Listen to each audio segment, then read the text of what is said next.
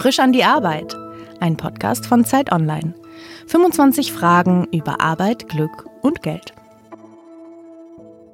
Was wolltest du als Kind werden? Als Kind wollte ich, und ich komme aus einem, also bei uns hat keiner nicht studiert. Als Kind wollte ich aber unbedingt Boutiquebesitzerin werden, weil die Freundin von meiner Mutter war das. Und die saß immer rauchend mit zwei kleinen Hündchen vor so einem tollen Laden und alle Klamotten gehörten ihr. Also dachte ich, das ist doch der beste Job überhaupt. Willkommen zur ersten Folge von unserem Podcast Frisch an die Arbeit. Mein Name ist Leonie Seifert, ich leite das Arbeitsressort bei Zeit Online und mein Gast heute ist die Regisseurin Annika Decker. Ich möchte viel von ihr wissen zu den Themen Arbeit, Glück und Geld und habe mir da Hilfe geholt bei Max Frisch und seinem berühmten Fragebogen. Der Schriftsteller hat vor 50 Jahren 25 Fragen formuliert, Fragen zum Leben, die jeder nur für sich selbst beantworten kann, und wir haben sie umgeschrieben. Ich bin gespannt, was Annika Decker dazu sagt. Annika, du hast Literatur studiert, dann hast du Dialoge für Soaps geschrieben und dann wurdest du von Till Schweiger entdeckt. Und ihr habt zusammen dann die Drehbücher geschrieben für Kein Ohrhasen und Zwei Ohrküken. Und jetzt kommt dein zweiter eigener Film in die Kinos, der heißt High Society. Meine erste Frage an dich. Was bedeutet Glück am Arbeitsplatz für dich? Nichts zu tun zu haben, wenn der Arbeitstag schnell vorübergeht, oder genau das zu tun, was du beruflich wirklich tun willst, auch wenn es dich manchmal überfordert? Ähm, glücklicherweise tue ich ja beruflich das, was mich wirklich glücklich macht. Und äh, äh, das überfordert mich nicht nur gelegentlich, sondern permanent. Also wenn ich ein Buch schreibe, äh, ist eigentlich jeder, jeder Tag eine depressive, schwierige Reise, bis ich dann am Schreibtisch sitze und äh, was hinkriege, permanent von irgendwelchen Selbstzweifeln geplagt.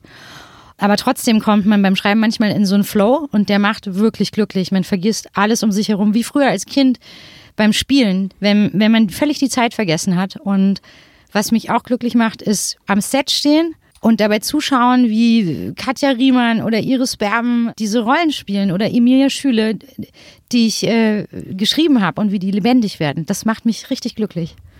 Und wenn es dir, du sagtest, an manchen Tagen geht es dir auch schlecht oder du wirst depressiv, weil es irgendwie alles nicht klappt, wie sehen dann diese Tage aus? Also ich glaube, äh, fast jeder, der beruflich schreibt, kennt es, dass man irgendwie, obwohl man es schon ein paar Mal gemacht hat, immer wieder denkt man, man kann es nicht. Oder ich, ich, ich denke dann immer, oh, jetzt, jetzt werde ich ertappt. Jetzt, ein paar Mal ist es gut gegangen, aber jetzt kommt raus, dass ich gar nicht schreiben kann. Oder, also, das sind völlig irrationale, komische Gedanken. Und die meiste Zeit, in der ich arbeite, sieht es überhaupt nicht so aus, als würde ich arbeiten. Ich liege regungslos auf dem Sofa und starre irgendwo hin. Und denkst versuche es. Oder, oder ich denke, Cornflakes muss ich kaufen, Milch, Butter, irgendwie sowas und hoffe, weil manche Ideen brauchen ja Zeit. Man kann sie nicht herbeizwingen und dann unten drunter quält mich der erste Akt und oben drüber versuche ich über was anderes nachzudenken und dann kommt es aber irgendwie. Irgendwann löst sich der Knoten, aber es dauert immer. Und wie flattert so ein Dialog in deinen Kopf? Okay, das klingt jetzt ein bisschen irre, aber wenn ich eine Figur anfange zu schreiben, und die funktioniert einigermaßen, fängt die irgendwann an zu sprechen. Und dann kommt, wenn ich Glück habe, halt dieser berühmte Flow, den jeder Autor, glaube ich, liebt. Und dann, äh, dann sprechen die in meinem Kopf. Das klingt ein bisschen irre, aber es ist so, ja. Wovor fürchtest du dich an deinem Arbeitsplatz? Vor Überforderung, vor Langeweile, vor den Kollegen oder vor dem Chef? Ich fürchte mich beim Arbeiten vor Überforderung. Also wenn ich denke, ich kann das eigentlich gar nicht oder am Set fürchte ich, man hat einen Wahnsinnszeitdruck am Set. Also was man an einem Drehtag schaffen muss und gut schaffen muss, ist ein Wahnsinnspensum. Und das ist äh, eine, eine permanente Angst, jetzt die Szene nicht fertig zu kriegen. Ja, und, und natürlich habe ich, ich habe ja in dem Sinne bei meiner Arbeit keinen Chef, weil ich frei arbeite, aber natürlich gibt es immer Finanziers oder äh, den Verleih etc. Ich, ich bin jemand, ich möchte immer so gerne eine Eins. Also deswegen habe ich auch Angst davor, dass jemand das nicht mag, was ich mache. Ist es denn dann zum Beispiel bei High Society, deinem neuen Kinofilm, passiert, dass du, dass ihr das nicht geschafft habt, das Arbeitspensum an einem Tag durchzuziehen? Es ist mir noch nie passiert, aber ich stehe morgens, rinnt mir der Angstschweiß den Rücken runter und abends gehe ich damit ins Bett. Es ist auch kein Weltuntergang. Wenn man irgendwas nicht schafft, man schiebt es auf einen anderen Tag. Aber ich, ich bin besessen von dieser Angst. Und diese Gespräche mit den Finanziers, die führst du selbst oder wer führt solche Gespräche bei einem Film?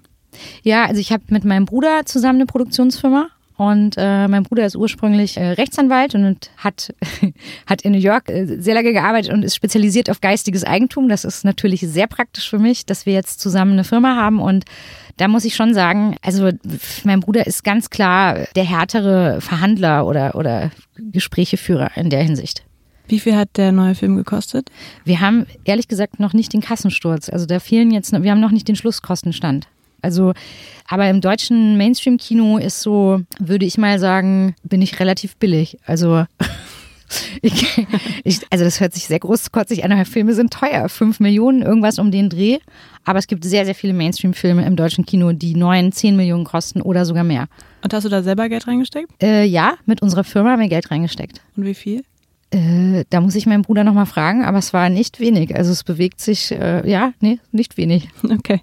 Wenn morgen sämtliche deiner Kollegen ausgetauscht werden würden, wäre das für dich eine Erleichterung, eine Belastung oder wäre dir das egal? Äh, puh, kommt drauf an, welche Kollegen. Also äh, ich habe ja immer pro Film ein Team, aber ich bin auch jetzt beim zweiten Film, äh, den ich selber gemacht habe, äh, meinem Team sehr treu geblieben. Es gibt wahnsinnig viele wichtige Mitarbeiter, die, die Spezialisten sind. Also meine Kostümbildnerin oder mein Szenenbildner oder mein Kameramann oder mein Cutter. Das wäre für mich schon sehr schwierig und sehr schade, ohne die zu arbeiten. In deinem letzten Kinofilm Traumfrauen hieß es, dass du mit 80 Prozent der Kollegen privat auch befreundet oder zumindest bekannt bist. Ist das in deinem neuen Film auch so? Äh, ich kannte viele vorher nicht, aber äh, wir haben jetzt äh, so eine High Society WhatsApp-Gruppe und die ist sehr lustig und die sind natürlich alle viel, äh, größtenteils viel jünger als ich, aber ähm, wir haben echt viel Spaß zusammen. Also mit, mit Iris Berben bin ich schon befreundet und mit, mit Katja Riemann auch. Und wie ist es, mit Freunden zu arbeiten? Äh, ich finde es ganz toll, mit Freunden zu arbeiten, weil man, weil man dieses Beschnuppern überspringen kann und man fängt gleich auf einem anderen Level an. Und man kann, finde ich, auch einfacher sagen, na, das war jetzt nicht so toll. Das glaube ich dir jetzt gerade nicht, was du da gemacht hast. Wann empfindest du deine Arbeit als besonders belastend? Am letzten Arbeitstag vor dem Urlaub oder am letzten Urlaubstag? Am Le ich finde es, die, am letzten Arbeitstag vor dem Urlaub. Also da, da bin ich jetzt bald. Also ich, ich bin jetzt noch nicht an dem Punkt, wo ich sage, ich kann nicht mehr, aber ich habe jetzt schon, ja, schon relativ lange ziemlich durchgearbeitet und also unnormal wenig Urlaub gehabt. Also ich bin jetzt niemand, der aufgrund von Freizeit in ein Loch fällt. Nicht wirklich, nicht doll bisschen nach den Dreharbeiten fällt man in ein Loch, weil man ist mit 200 Leuten irgendwie da am Start und plötzlich ist da fast gar keiner mehr. Also da weine ich mich nur einmal in den Schlaf, aber jetzt nicht 20 Mal. Und das heißt, am Tag nach den Dreharbeiten, was hast du da gemacht? ja, da war ich beim Waxing. Muss auch mal sein. War nötig. Was wolltest du als Kind werden? Als Kind wollte ich, und ich komme aus einem, also bei uns hat keiner nicht studiert. Als Kind wollte ich aber unbedingt Boutiquebesitzerin werden, weil die Freundin von meiner Mutter war das. Und die saß immer rauchend mit zwei kleinen Hündchen vor so einem tollen Laden und alle Klamotten gehörten ihr. Also dachte ich, das ist doch der beste Job überhaupt. Wenn du dir vorstellst, du hättest deinen Wunschberuf aus Jugendjahren ergriffen, erfüllt dich das mit Wehmut? Na, ich, also ich glaube, eine Boutique ist schon sehr viel mehr Arbeit, als ich gedacht habe. Deswegen äh, bin ich ganz froh, dass es anders gelaufen ist. Wann wusstest du denn, was du mal werden willst? Du bist ja nach dem Abitur aus Stadt Allendorf, wo du aufgewachsen bist, erstmal nach München gezogen und hast Literatur studiert. Ja, also das habe ich nicht fertig studiert äh, und ich habe dann, glaube ich, das gemacht, was die meisten in der Filmbranche gemacht haben. Ich bin so über Jobs dann da so reinge, reingewachsen und ehrlich gesagt, das, was ich jetzt beruflich mache, hätte ich mir selber niemals zugetraut. Das, ist ja jetzt auch nicht so, so, so mega beeindruckend, aber für mich selber. Also ich selber freue mich, wundere mich jedes Mal, wenn mein Name auf einer Leinwand steht. Und äh, das, das macht mich stolz. Und die 19-jährige Annika wäre nicht so verwegen gewesen, zu, das zu denken. Und was daran, was du heute machst, hättest du dir damals nicht zugetraut? Ich habe immer Menschen sehr bewundert oder sehr faszinierend gefunden, die schreiben. Und äh, das war und ist für mich der schönste Beruf. In der Rückbetrachtung, was hat deinen beruflichen Werdegang im Besonderen geprägt? Dein Bedürfnis nach Sicherheit, dein Interesse an Geld oder die Anerkennung in deiner Familie und im Freundeskreis? Also Geld hatte ich sowieso nicht. Also ich kann gar nicht genau sagen, was mich besonders geprägt hat. Ich glaube, es ist eher wie, so, wie sowas was man nicht abstellen kann. Also es wäre mir viel, viel lieber gewesen, dass ich irgendeine andere Art von Berufswunsch gehabt hätte. Aber irgendwas, ich wusste, irgendwas Kreatives steckt in mir drin und ich muss herausfinden, was. Und auf Autorin oder Regisseurin bin ich als allerletztes gekommen eigentlich. Wo ist denn deine Kreativität vorher so rausgekommen? Also ich, ich glaube, ähm, das hat mich wahnsinnig gequält, dass meine Kreativität, also in meinen Zwanzigern, wo ich sehr auf der Suche war, gar nicht rauskommen konnte in der Form. Und äh, ich habe mich einmal kurz an der Schauspielschule beworben. Das ist aber also wirklich Mist dafür. Also da habe ich sofort, als ich in diesen Raum gekommen bin und dann äh, sollte ich sollte ich irgendein Tier nachmachen, habe ich sofort für mich selber verstanden, dass das nicht mein, dass es nicht meins ist. Ich war, glaube ich, auch kein besonders guter Frosch das, das war eher eine quälende Reise. Ich habe gewusst, irgendwas ist da, aber ich keine Ahnung, was. Ich habe keinen blassen Schimmer gehabt, was es ist. Also das größte Geschenk ist ja, wenn man beruflich was machen darf, was einen auch erfüllt. Aber das hat ja auch einen Preis. Es ist eine wahnsinnige Quälerei, da hinzukommen. Und, und ich habe Leute äh, beneidet, die, die nicht diesen Mangel empfinden und, und einfach was studieren und, und dann sagen, ja, das finde ich einen ganz guten Berufszweig, da kann man ganz gut was mitmachen. Und das, das war für mich nicht möglich. Ich habe wie, wie, so ein, wie so einen zwingenden Antrieb in mir gehabt, aber völlig ungerichtet. Und du wolltest ja auch mal Journalistin werden rückblickend kann ich sagen, ich hatte damals natürlich schon den Wunsch zu schreiben. Und das, das, also das, das fand ich den grandiosesten Beruf überhaupt. Ich habe dann einmal in Marburg oder Stadt Allendorf eine Journalistin kennengelernt, Hallo gesagt und das, ich konnte nicht fassen, dass die das beruflich macht und davon leben kann. Das habe ich wahnsinnig bewundert. Und äh, aber letzten Endes habe ich mich dann auch nicht getraut, mich auf einer Journalistenschule oder so zu bewerben. Deswegen daran ist es schon gescheitert. Haben sich alle deine Hoffnungen erfüllt, die du bezüglich deiner aktuellen beruflichen Position hattest? Also meine Hoffnung war einfach nur irgendwann mal ruhig schlafen und meine Miete zahlen zu können und das äh, ist bei weitem übertroffen. Deswegen bei allem, was jetzt noch kommt, bin ich der glücklichste Mensch überhaupt. Also wusstest du, dass die Arbeit so viel Social Media mit sich bringen würde? Nee, weil ich schon sehr alt bin und da gab es das noch gar nicht. äh, bei meinem ersten Job habe ich heimlich eine Freundin angerufen, da saß ich in so einer Redaktion und habe gesagt, kannst du mir noch mal sagen, wo der Computer angeht? Also das ist, so bin ich aufgewachsen. du schreibst ich, mit einer Schreibmaschine. Nein. Nein, ich bin niemand, der sich so festhält an altem. Ich finde das hochinteressant, alles, was neu passiert. Und ich finde, Social Media ist ja auch ein Stück Macht. Also man ist auf manchen Plattformen eben nicht so abhängig von riesigen Marketingbudgets großer Firmen, sondern man kann auch selber was machen und deswegen auch nicht nur negativ, sondern auch ein großes Stück Freiheit. Ich finde das nämlich total interessant. Bei der Werbung, die gerade für High Society gemacht wird, erlebe ich zum ersten Mal, dass die Werbung halt auf Instagram stattfindet, aber eben nicht nur mit Fotos, sondern mit tausend kleinen Szenen, die er ausspielt. Ja, das freut mich. Die habe ich nämlich alle selber geschnitten mit meinem Cutter. Finde ich auch sehr lustig. Das freut mich. Ja, weil ich finde, der Film hört ja nicht auf mit dem letzten Drehtag und äh, äh mich interessiert schon, wie Kampagnen funktionieren oder und ich habe auch bei Traumfrauen schon viel da selbst gemacht und alles, was auf Facebook zu sehen ist, äh, ist auch durch meine Hände gegangen. Wenn du den Eindruck hast, deine berufliche Bestimmung nicht gefunden oder erst sehr spät gefunden zu haben, was hat dich abgehalten?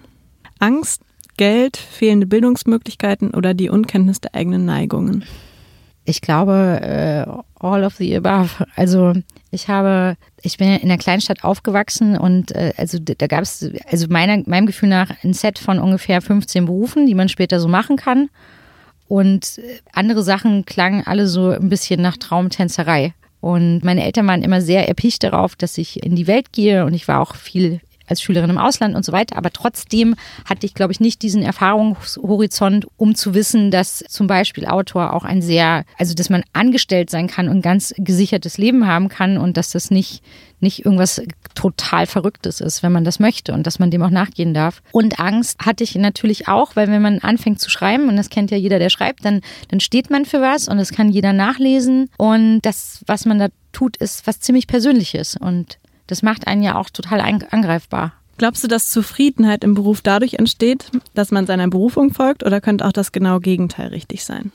Also ich kenne auch Leute, die sehen ihren Job als Job und die machen, die finden das ganz okay, was sie machen und die haben ihre totale Erfüllung in der Familie und in der Freizeit mit ihren Freunden. Und das kann ich auch total nachvollziehen, weil man vielleicht nicht so eine schwere Verantwortung trägt. Ich glaube, dass es mehr zufriedene Menschen gibt, die äh, nicht ihrer Neigung gefolgt sind. Also ich glaube, wenn man so einen 9-to-5-Job macht und man hat nette Kollegen, macht einen das oft zufriedener, als wenn man mit voller Inbrunst Schauspieler ist oder Autorin oder Regisseur oder und, und man wird einfach nicht rangelassen. Man sitzt diese vielen Tage da und wartet auf den rettenden Anruf. Man hat kein Geld. Dauernd wird man durchbewertet. Also ich, ich kenne auch sehr viele Leute, die an ihrer Berufung zerbrochen sind. Sehnst du dich nach einer Arbeit, die mit deinen persönlichen Neigungen und Vorlieben nichts zu tun hat? immer. Ich sehe mich immer, immer, wenn ich gerade schreibe, beneide ich die in, in der Post, die einfach das Paket holen, wenn man den Schein abgibt. Das will ich dann, die beneide ich so sehr. Das möchte ich unbedingt machen. Also damit will ich das nicht herabwürdigen, aber ich denke dann, meine Güte, warum habe ich mir die Scheiße eingebrockt? Ge gequält laufe ich mit einem dicken Schal durch die Straßen und mache mich jetzt selber fertig, weil ich einen Satz nicht hinkriege. Es ist so verdammt unwichtig. Warum mache ich nicht irgendwas ganz Normales, Einfaches? Dann muss ich nicht wie ein Idiot um mich und meine Gedanken kreisen. Das ist ja auch nicht gerade gesund. Wie lange quälst du dich mit so einem Satz? Also wenn ich am Anfang eines Buchs bin, also dauern die ersten 15 Seiten schon, also bestimmt zwei, drei Monate. Ich denke permanent dran dann. Also. Und mit wem besprichst du das in der Zwischenzeit? Äh, mit meinem Bruder, der ist immer ein ganz guter Barometer für auch für, für Humor oder das Thema, das jeweilige. Ich bin auch, auch gut mit, mit der Helene Hegemann befreundet, die, mit der ich, also da hole ich mir auch oft Rat. Und am allerlängsten äh, kenne ich meinen Kollegen Boradaktikin. Also wir machen auch beide äh, oft Sachen, bei denen der andere Zweifel hat oder sagt, hm, bist du dir sicher, willst du es äh, wirklich so und so machen? Aber ähm, ich habe auch schon oft was bei ihm gesehen, was ich am Anfang nicht so gut fand und dann im Film fand ich es großartig und, und umgekehrt auch. Aber es ist ein sehr wichtiger Ratgeber für mich. Und warst du jetzt in den vergangenen Jahren schon mal an dem Punkt, dass du kurz davor warst, alles zu schmeißen und Paketboot hinzuwerden? Ich wollte ganz am Anfang, als ich angefangen habe zu schreiben, das war wirklich hart. Da habe ich so einen Dayjob gehabt bei einer, bei einer Produktionsfirma und ich habe nachts und an den Wochenenden geschrieben. Und ich habe, glaube ich, in meinem ersten Jahr als Autorin habe ich, glaube ich, 2500 Euro insgesamt verdient. Und dann habe ich eine Serie erfunden, die wurde gekauft von einem Sender und dann wurde ich aus der eigenen Serie rausgeschmissen, weil ich keine lustigen Dialoge schreiben kann. Und das war schon ziemlich niederschmetternd und, und dann diese vielen, vielen, vielen Erfahrungen mit Leuten, also die sich noch nicht, die, die dich noch nicht mal zurückrufen. Du schreibst was für die, maßgeschneidert, irgendein Produzent und die, die schreiben dir noch nicht mal eine Absage. Und das war schon, schon schwierig, sich da irgendwie durchzukämpfen. Ähm, wenn du ohne weiteren Aufwand etwas in deinem Job ändern könntest, was wäre es? Mehr Sinn, mehr Geld, mehr Freizeit oder mehr Freiheiten? Ich hätte gerne die Kombination aus mehr Geld und mehr Freizeit. Ich glaube, wie alle. Ich hätte gern doppelt so viel Geld und doppelt so viel Freizeit. Und was würdest du mit doppelt so viel Geld und doppelt so viel Freizeit machen? Wenn ich Zeit habe, liege ich nur rum. Ich, also, mein Freund und ich le legen uns hin und, und gucken alle möglichen Serien und Filme. Und dann kochen wir was und also ich mache nie was Spektakuläres, wenn ich frei habe. Ab und zu wird in ein anderes Land gefahren, aber ich genieße das so sehr, wenn ich einfach nichts zu machen, gar nichts. Ich habe einen Riesenstapel Bücher, die ich unbedingt lesen will und ja, wir gucken Serien und lesen Bücher eigentlich. Und welche Serie guckt ihr gerade? Äh, gestern haben wir gerade Game of Thrones geguckt. Dann habe ich äh, uh, This Is Us, habe ich auch gerade geschaut. Äh, natürlich die letzte Staffel Girls, die liebe ich sehr, die Serie. Das ist, glaube ich, eine meiner Lieblingsserien. Also dann, äh, wie hieß das? Big Little Lies mit, mit Reese Witherspoon und Nicole Kidman. Ah, und vier Blocks natürlich mit Freddy Lau und Kida. Die fand ich großartig, hat mir richtig gut gefallen. Und was würdest du jetzt mit mehr Geld machen?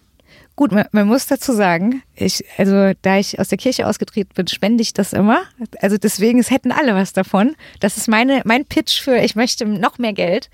Ich würde den gleichen Prozentsatz spenden und ich glaube, ich würde, ich würde mir schon gerne mal eine Wohnung kaufen oder irgendwie ist das ein Drang in mir, den ich zwar, der zwar keinen bestimmten Grund hat, aber ich hätte, ich würde gerne eine Wohnung besitzen. Aber die könntest du ja wahrscheinlich dir schon leisten. Ja, ich gucke auch gerade, naja, also ich, ich war mal ein paar Monate krank und das hat tatsächlich äh, eine Menge Ersparnisse aufgefressen. Also, und das ist eine total glückliche Situation. Ich meine, andere Leute werden plötzlich krank und, und, und haben überhaupt keine Reserven und ich hatte die Gott sei Dank und konnte dann, als ich wieder gesund war, mir das auch leisten, dann, dann mich ein bisschen auszuruhen. Und, äh, aber das war sehr teuer. Kannst du den Gedanken zulassen, dass es für den Gang der Welt vollkommen unerheblich ist, dass du deiner Arbeit nachgehst? Ich finde, das, das absolut den befreiendsten Gedanken überhaupt. Also immer, wenn ich da sitze und verzweifle an, an, an irgendeinem Buch oder einem Film oder im Schneideraum, fällt mir ein, dass das Quatsch ist. Also wie, wie wahnsinnig, irrsinnig blöd das eigentlich ist, dass wir alle leben. Und dann geben wir viel Geld aus, damit wir nochmal künstlich was herstellen, was aussieht wie Leben. Und das gucken wir uns dann selber an. Und das macht uns Freude. Und das sind Filme. Und das erscheint mir manchmal total merkwürdig. Das heißt, findest du deine Arbeit sinnvoll? Ja, ich finde meine Arbeit dann sinnvoll, auch wenn, wenn mir Leute schreiben und sagen, ich habe meiner Freundin in der Kainoer Hasenkirche einen Heiratsantrag gemacht oder ich hatte ganz schlimm Liebeskummer und dann habe ich den Film gesehen, der hat mich äh, happy gemacht. Das äh, ja, freut mich. Und dann finde ich meinen Beruf auch sinnvoll. Aber ich rette keine Leben und ich verpflanze keine Organe. Was macht dich hinsichtlich deiner beruflichen Position nervöser? Verzichtbar zu sein oder unverzichtbar zu sein? Äh, verzichtbar zu sein. Wie ich ja eben gesagt habe, hätte ich gerne doppelt so viel Zeit und doppelt so viel Geld. Aber wenn jetzt noch zehn andere kommen und das noch viel besser können, komme ich damit ja keinen Meter weiter. Also ich bin, ich bin ganz froh, dass ich in einer Nische sitze. Und die Nische heißt Mainstream und Unterhaltung oder wie heißt die Nische? Würde ich schon sagen, Komödie. Komödien sind ja auch sehr äh, technisch zu schreiben. Also ein, ein äh, Gag hat ja immer einen bestimmten Rhythmus und, und natürlich müssen ja die Emotionen der Figuren auch stimmen. Das ist ja nichts, was man weglässt, sondern man muss zusätzlich, darf meiner Ansicht nach es in einer Komödie keine Szene geben, die nicht nicht zumindest mindestens einen Gag hat. Und das ist äh, sehr akribische, harte Arbeit. Und äh, ich bin mit der Komödie noch lange nicht fertig. Bist du eine bessere Chefin als die Chefs, die dir in deinem beruflichen Leben begegnet sind? Äh, tatsächlich ist das für mich meine Hauptmotivation. Jetzt, wo ich am Set ja Chefin bin von einem großen Filmteam, versuche ich genau das nicht zu machen, was ich selber als, als kleine Angestellte äh, so richtig scheiße fand. Also wenn jemand rumschreit oder nicht zuhört. Und ich habe das oft erlebt, dass ich Sachen vorbereitet hatte und jemand wollte nicht zuhören und dann hat er sich eine Woche später tierisch aufgeregt, warum das und das nicht geklappt hat. Und also ich, ich verliere ziemlich schnell den, den Respekt vor Leuten, die sich selbst nicht im Griff haben und das völlig okay finden, weil sie ein bestimmtes, eine bestimmte Machtposition haben. Ist es harte Arbeit, dich im Griff zu haben? Ich bin sowieso jetzt nicht so cholerisch gestrickt. Also es gehört ziemlich viel dazu, um, um mich so richtig ausflippen zu lassen. Deswegen eigentlich nicht. Was würdest du gerne an deinem Führungsstil ändern? Im Moment gibt es da jetzt nichts Bestimmtes. Natürlich bin ich harmoniesüchtig und ja, vielleicht würde ich manchmal deutlicher sagen, das und das finde ich einfach schlecht. Also jetzt hört auf, also und das ist ja dann oder schlecht oder oder passt passt jetzt für mich nicht in die Szene. Aber, aber auf der anderen Seite denke ich dann auch immer, sowas kann man auch nett sagen. Also, nee, eigentlich, eigentlich bin ich gerade fein.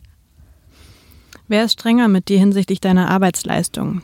Dein Chef, deine Familie oder dein Bruder? Oder bist du selbst am strengsten mit dir? Ich bin mit Sicherheit ähm, selber am strengsten zu mir. Also das finde ich auch manchmal ganz schrecklich, weil, weil es immer weiter und weiter und weiter und nochmal überarbeiten und nochmal genau gucken und nochmal bis nachts das und das recherchieren und dann finde ich es aber auch, auch gut, diese, diese Akribie zu haben, weil es erleichtert mir Entscheidungsprozesse, weil ich Sachen dann in meinem Kopf ganz genau sehe und dann will ich das ganz genau so haben und dann, dann gehen andere Sachen schneller. Ist die Aussicht auf Rente für dich in deinem Alltag Motivation, Schrecken oder unerheblich?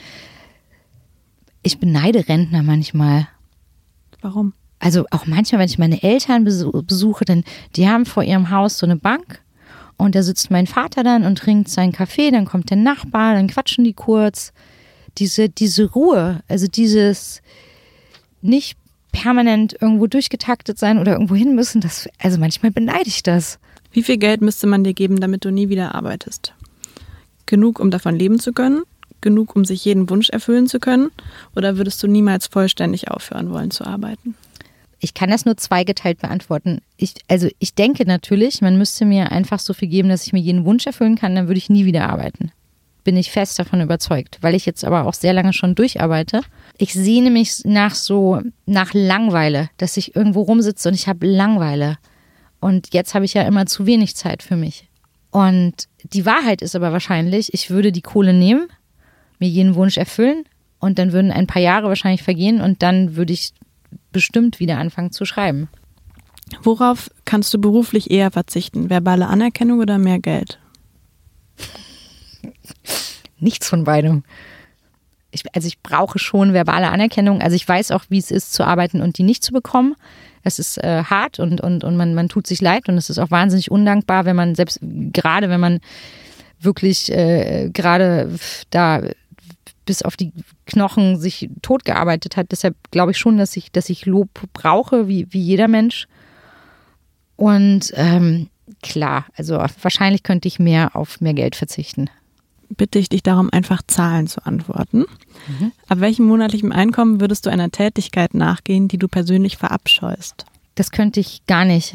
Also richtig verabscheuen, also für irgendein Arschloch arbeiten kann ich mich, ich kann mich, ich, ich habe festgestellt, ich kann mich nicht so richtig krass verbiegen. Also ich würde immer versuchen, mir eine Alternative zu suchen. Ich, also ich kann, ich kann weder mit Menschen zusammenarbeiten, die ich verachte, noch kann ich wirklich was tun, was ich verachte. Ist dir schon mal passiert?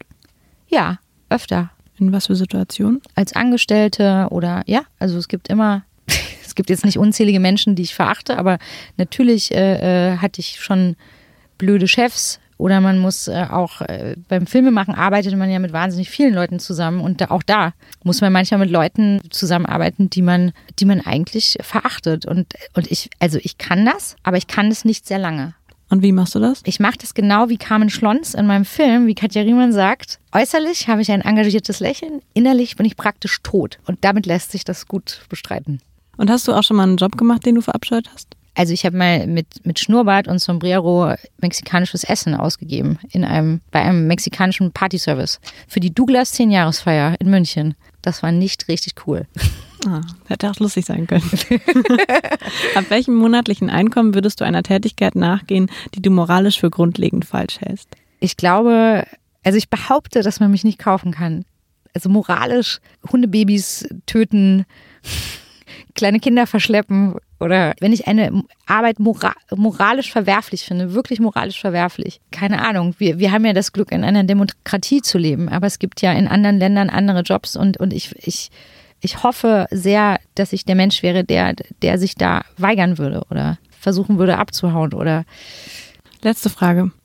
Glaubst du, dass du deine beste berufliche Position noch vor dir hast, dass du sie bereits hattest oder dass du sie gerade inne hast? Ich habe sie jetzt im Moment, ich glaube an Wellenformen. Ich glaube nicht, dass das so ein Dreisatz ist. Ich glaube, das wird mal wieder schlechter und dann wird es mal wieder besser und keine Ahnung, vielleicht habe ich mit 50 eine Wahnsinnskrise und vielleicht haue ich aber mit 70 nochmal mega Bestseller raus. Also glaube eher an Wellen. Vielen Dank, Annika Decker. Sehr gerne.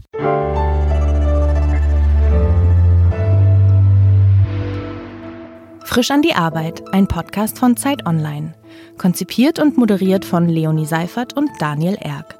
Produziert von Maria Lorenz, poolartists.de.